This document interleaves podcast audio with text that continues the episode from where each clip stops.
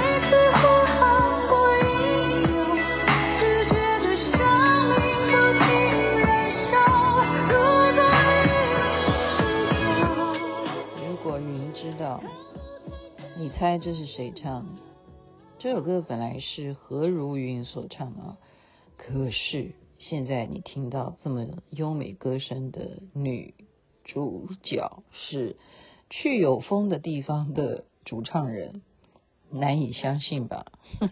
郁可唯哈，我们一直说郁可唯长得很漂亮啊，我就不太明白她为什么穿着打扮了就不太像明星啊，不太像。嗯，也不一定说唱歌的人一定要像明星了，就是说他找怎么讲那个那个型啊，就有一点跟他的歌声不太符合，我就蛮怀疑他的造型师是谁。您现在听的节目是星光夜雨徐雅琪分享好听的歌曲给大家，今天超过一分半呢，就是觉得他实在唱太好了。那么接近呃二月二十三了吧啊。嗯，谢谢阿关啊，阿关今天在扶轮社群组提醒我说，现在已经有六十个人会去听你在白金扶轮社啊演讲。我真的说啊，有六十个人，六十个人，像那如果一桌是十个人的话，有六桌也差不多啦哈，跟跟我们台北千禧扶轮社我们人多的时候五六桌，这也还算正常啊。其实我不是第一次在福伦社演讲，我在年轻的时候就曾经那时候有一个长官，我记得是中视啊，中视节目部的总经理王世刚，那时候他就认识了我，他非常喜彩，这样好像我脸上贴金啊，不好意思啦，哈哈，他就邀请我，那时候他就是福伦社，是所以福伦社啊，是一历史悠久的哈。呃，我们参加这个社团，一方面做公益，一方面可以认识各行各业的一些好朋友。嗯，所以那时候我就有做过演讲，这等于是我人生第二次参加福伦社的演讲。然后我就说啊，那我是应该要怎么样呢？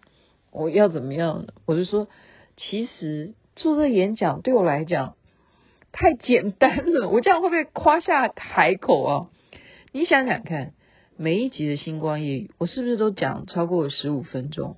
几乎啦，几乎常常都是超过十五分钟，很少就是讲讲到十五分钟就啊，在这边跟大家说晚安，那边说早安，很少这样子。那其实福伦社有个特色，就是你上台讲话呢，你也不能讲太久，他的演讲时间都好短了，就一小时最多，除非说你真的是什么。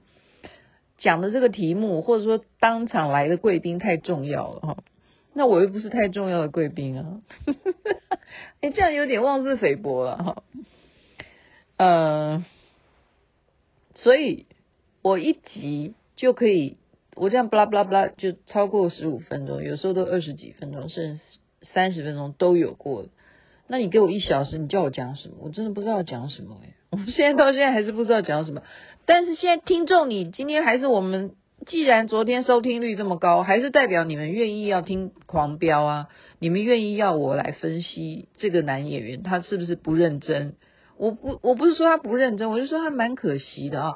你拿这么高的片酬诶，七千七千万呢，七千万呢。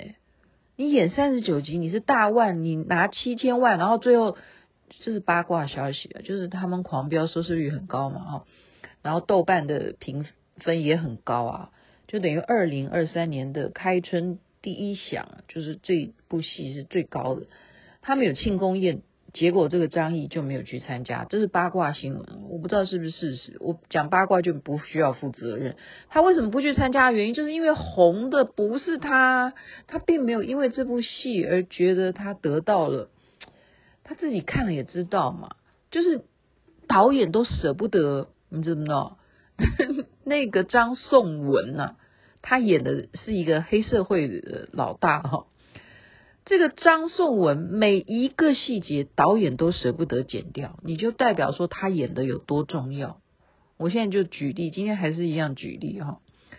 昨天我举的是那个牢房嘛，哈，就是张译他自己丧失了一个很好发挥的机会，他没有好好去在牢房里头去演一个小混混，他丧失了这个机会啊，就没有什么印象了哈。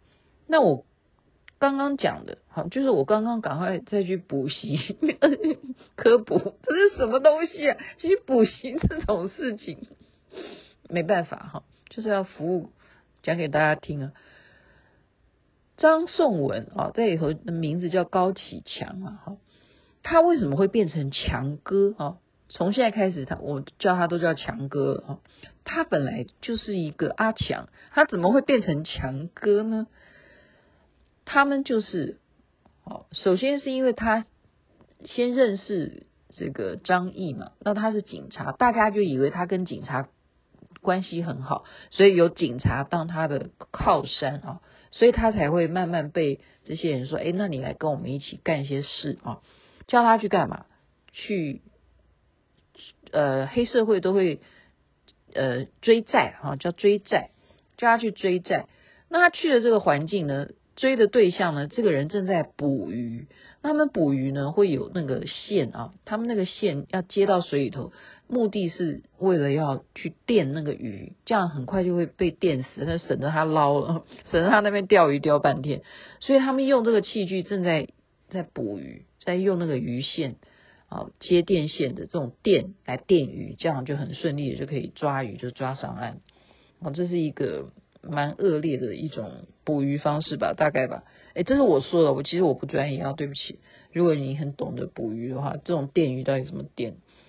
那这个要被讨债人正在捕鱼，他在用那个电电线啊，正在弄。那他的伙伴还提醒他说：“哎，这个有没有危险性？”他说：“哎，我常做这种事情，你别担心啊。”那阿强呢？啊，阿强这时候他被派的时候一起来追债啊。本来两边的人哦，都已经拿棍子要去打打这个人了。好，这个人叫做徐雷。诶，为什么要姓徐呢？我有点不太高兴。就欠债的人叫徐雷了，他就是在捕鱼啊，在用电哈，在电鱼。他们本来要用棍子打，可是阿强呢，就叫他们说不要啦哈，因为其实他根本还不熟悉嘛。他说有话好好讲，他说我去讲，他我去谈。结果呢，他就走到这个。鱼池这边呢，所以我就跟你讲，导演真的是因为张颂文演的太好了，所以这些细节他全部都没有删减。你想想看，一些你你想想看看一个戏哦，照理说一般的连续剧都在走台词，你不觉得吗？就这句台词完了，你就换下一场戏什么？可是你要知道，完全没有台词的戏，竟然导演全部都给他保留，就代表他演的太生活化了。就是一个正常人，他不想要用打架的方式，他走到池塘边，想要手上拿起照片来，来对照这个池塘里头捕鱼的人，是不是他今天要追债的对象啊？他就这样比对一下，然后再把这个照片这样看一下，然后再看一下对方，然后对方就以为他是谁哈，他也不打招呼啊，也不啰嗦了哈，然后对方说你这里是我们正在这个哈做事情工作，闪远一点，意思也没好话哈。那阿强呢，这时候就想说哦，你们既然正在这个捕鱼的话，那我再想想看，等一下有没有办法用说服啊。劝说的方式，不要用打架的方式，劝你们能够还钱嘛，哈。我其实第一次看，我不是说我现在是二刷吗？第一次看的时候，我根本没有看懂，我真的是以为是阿强去把他们的那个发电机去破坏的，让他们电到哈。其实不是，是什么？我现在二刷才知道，因为他善良啊，他是一个心地善良的人。他想说你们在那边骂我哈，那我先走躲一边吧哈。他躲去丛林里干什么？原来我现在二刷才知道他在偷偷的小便呢。当然不会有这个镜头啊，不是有啦，有他上半身呐，就是他演的真的太好，就男生该怎么样把拉链拉下来，然后然后最后解决的时候是什么表情哈，然后。再有一个感觉是，他把那个拉链拉回来，他全部的镜头就只有胸上景啊，你所以，但是就完全看他的脸部表情，你知道他在干什么啊？结果是发生什么事？他们为什么会出事？是因为他的尿，他在小便嘛，他在丛林里头尿，结果他的尿是水啊，水呢进到了那个发电机。造成了发电机遇到水就触电，所以这个电线就一直延伸到池塘里头正在捕鱼的徐雷手上，因为他手上正拿着那个线，因为那个线就触电了，他们就两个人都拿着线，就一起一起就在池塘里头就被电，就当场钉钉，就是这样。所以这么样细节啊，没有台词，没有台词。然后他回来，诶，发现怎么他已经尿完了嘛？再走出丛林看，诶，这两个人怎么尸体啊？就是两个浮尸在池塘上，他自己都还搞不清楚。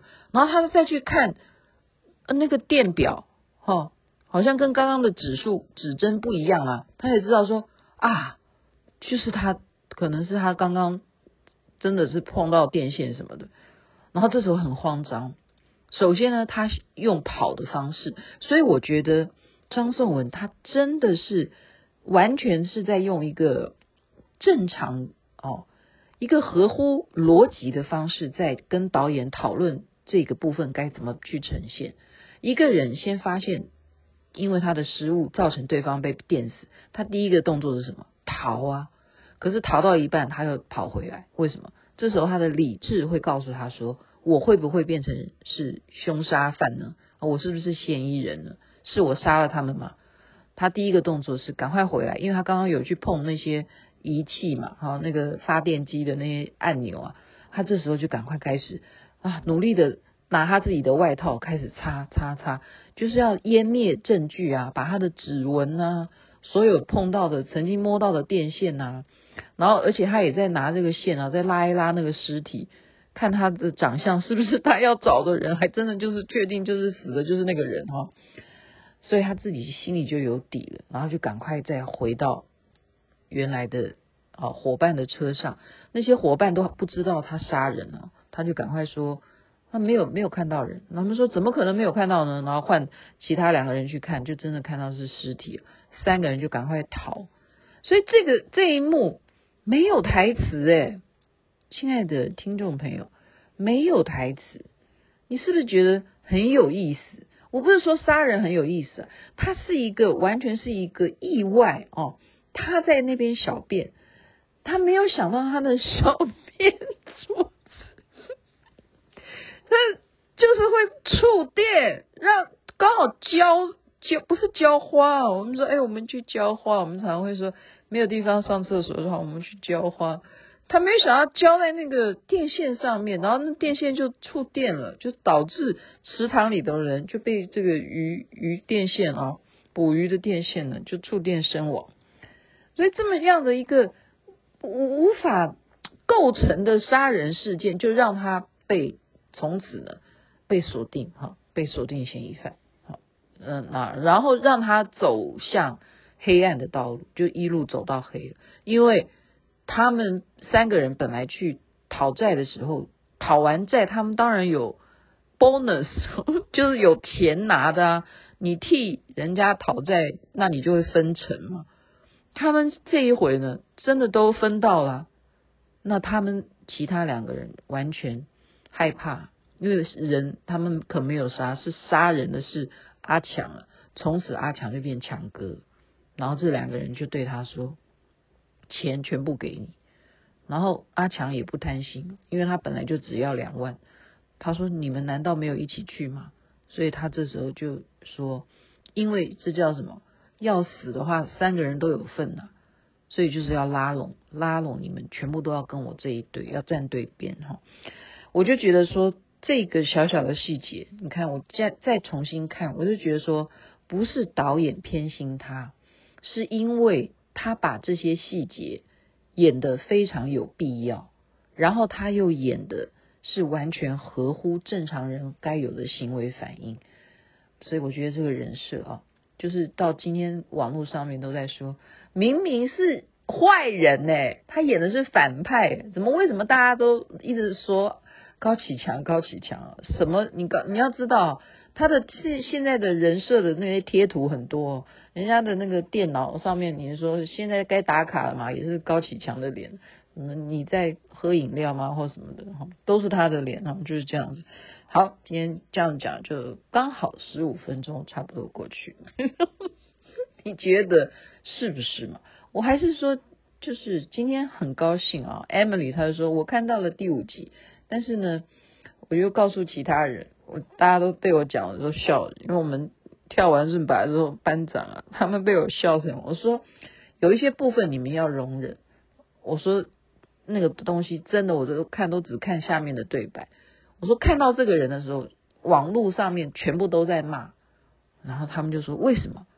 我说因为这个男主角照理说他在中中国大陆他算是大腕，可是万万没有想到他接了这部戏哦，导演没有注意他，因为导演是签了这个人说，哎，你来演这个男主角，可能就是想说他演戏一定没问题啊，可是万万没有想到他怎么了。